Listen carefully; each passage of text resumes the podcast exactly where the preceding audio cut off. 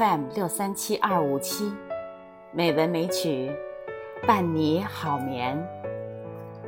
亲爱的朋友，今天是美文美曲第一千零三十二期节目。山竹妈咪呀，继续和大家分享颜红的作品《世外仙书寂寞林》。他因灵魂被爱，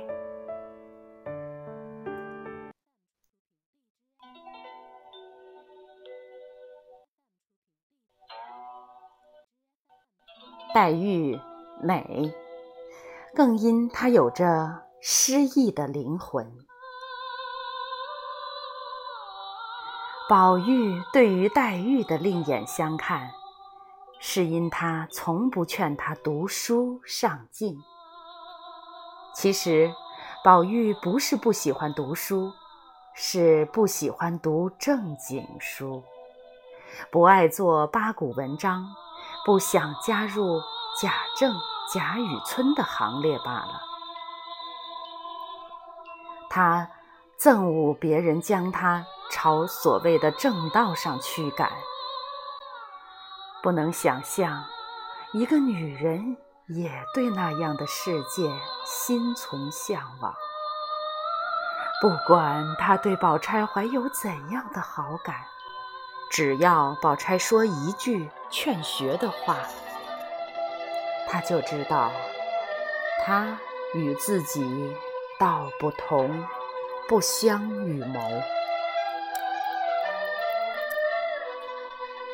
他与黛玉所恶者相同，所爱者亦相同。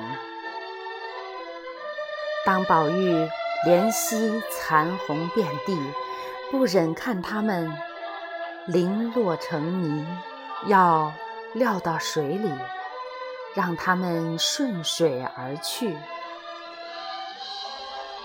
黛玉却觉得顺水而去。还不算完结，也许外面就是脏水，不如掩埋了，彻底。这番对话好似闲言碎语，却是他们生命哲学的碰撞。黛玉葬花颇有些行为艺术的色彩。表达了对美丽生命的痛惜，对生命本身的赞美与埋葬，既热烈又绝望，既优美又凄凉。当黛玉念出“一朝春尽红颜老，花落人亡两不知”时，宝玉。不觉痛倒在山坡上，这样的感念在他胸臆也徘徊良久。只不过黛玉用一种优美的方式表达出来了。安妮宝贝写她喜欢的漂亮女生，说她会很直接。那种直接是纯真而尖锐的，你因为其中的纯真而不设防，所以就会因为其中的尖锐而受伤。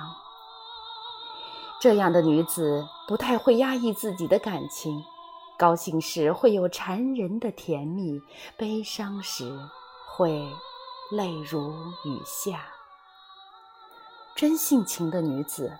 总是容易带给别人爱情的感觉。这段话符合我对黛玉的想象。我觉得黛玉就是这样一个漂亮女生。有一种流行的说法，说林妹妹不适合娶回家当太太。更有甚者，说林妹妹幸好生活在大观园里，若是现在社会，就她那个生存能力，不知会怎样惨呢？但是果真如此吗？我倒深为质疑。林妹妹特别之处在于个性，我就不相信眼下的社会倒比庭院深深的大观园更容不得个性。林妹妹的优点和缺点同样突出，有魅力的人常有各种瑕疵，食饱酒烈，无纹不成玉，这些瑕疵证明她的真。黛玉的种种张狂里，有一种我们熟悉的少女气质。在曹公笔下，一个女孩子，并不是因为聪明懂事而可爱，相反，是因为尖锐、计较、虚荣、笨拙而可爱。黛玉的魅力，一部分。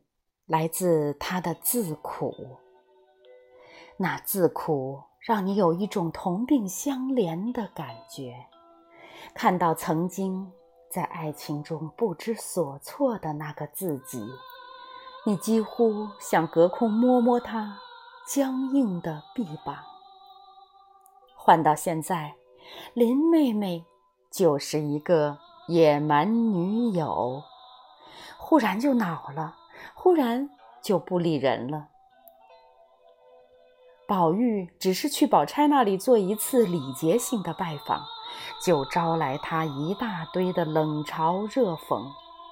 偏偏那些话说的又巧妙，他不愠不恼，伶牙俐齿，如妙曼的兰花指，却将宝玉。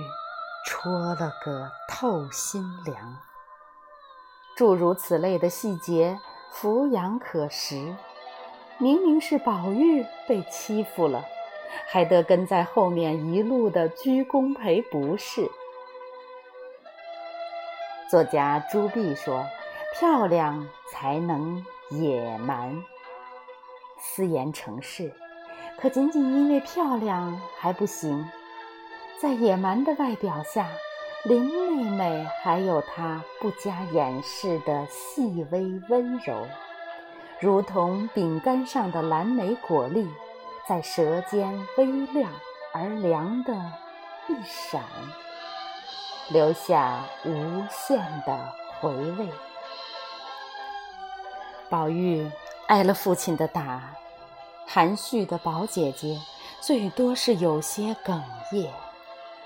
而林妹妹却把两个眼睛哭得像个桃子一般。宝玉雨夜来访，他要问打的是什么样的灯笼，嫌明瓦的不够亮，就把自己的绣球玻璃灯送给他。宝玉说自己也有一个，怕脚滑跌碎了。黛玉便说：“是跌了人值钱，还是跌了灯值钱？”即使在怄气的时候，他也能留神到宝玉穿的单薄，还肯亲力亲为、细心的替他系上斗篷。黛玉这样的女子，集善解人意与蛮不讲理于一身。集聪明活泼与孤芳自赏于一身，她的性格有丰富的层次，活到现代社会，便是一个古怪精灵的奇女子，绝对不乏欣赏她的男人。至于生存能力，林妹妹也并非像我们想象的那样差。在他愿意的时候，也能处理好复杂的人际关系。初进荣国府的时候，不就是不多走一步路，不多说一句话吗？王夫人请他上炕，他留心到炕上只有两个坐垫儿，另一个必然是贾政的，就怎么也不肯坐上去。他察言观色的本事不下于宝钗。尤二姐被凤姐骗进大观园时，一干人等都以为凤姐从此洗心革面，在三从四德方面有所加强了。只有林妹妹和宝姐姐体察到凤姐的险恶之心，深为尤二姐忧虑。林妹妹不是没头脑，而是不高兴。现如今不高兴根本不是问题，只要有真才实学，不但能招来知音，还能拥有拥趸。张爱玲够酷吧？王菲够酷吧？不是照样活得有声有色？林妹妹要是活在现代社会，只会放飞自由，增强信心，活出一个风生水起的精彩人生。好了，今天和大家分享的文章就到这里，朋友们，好梦。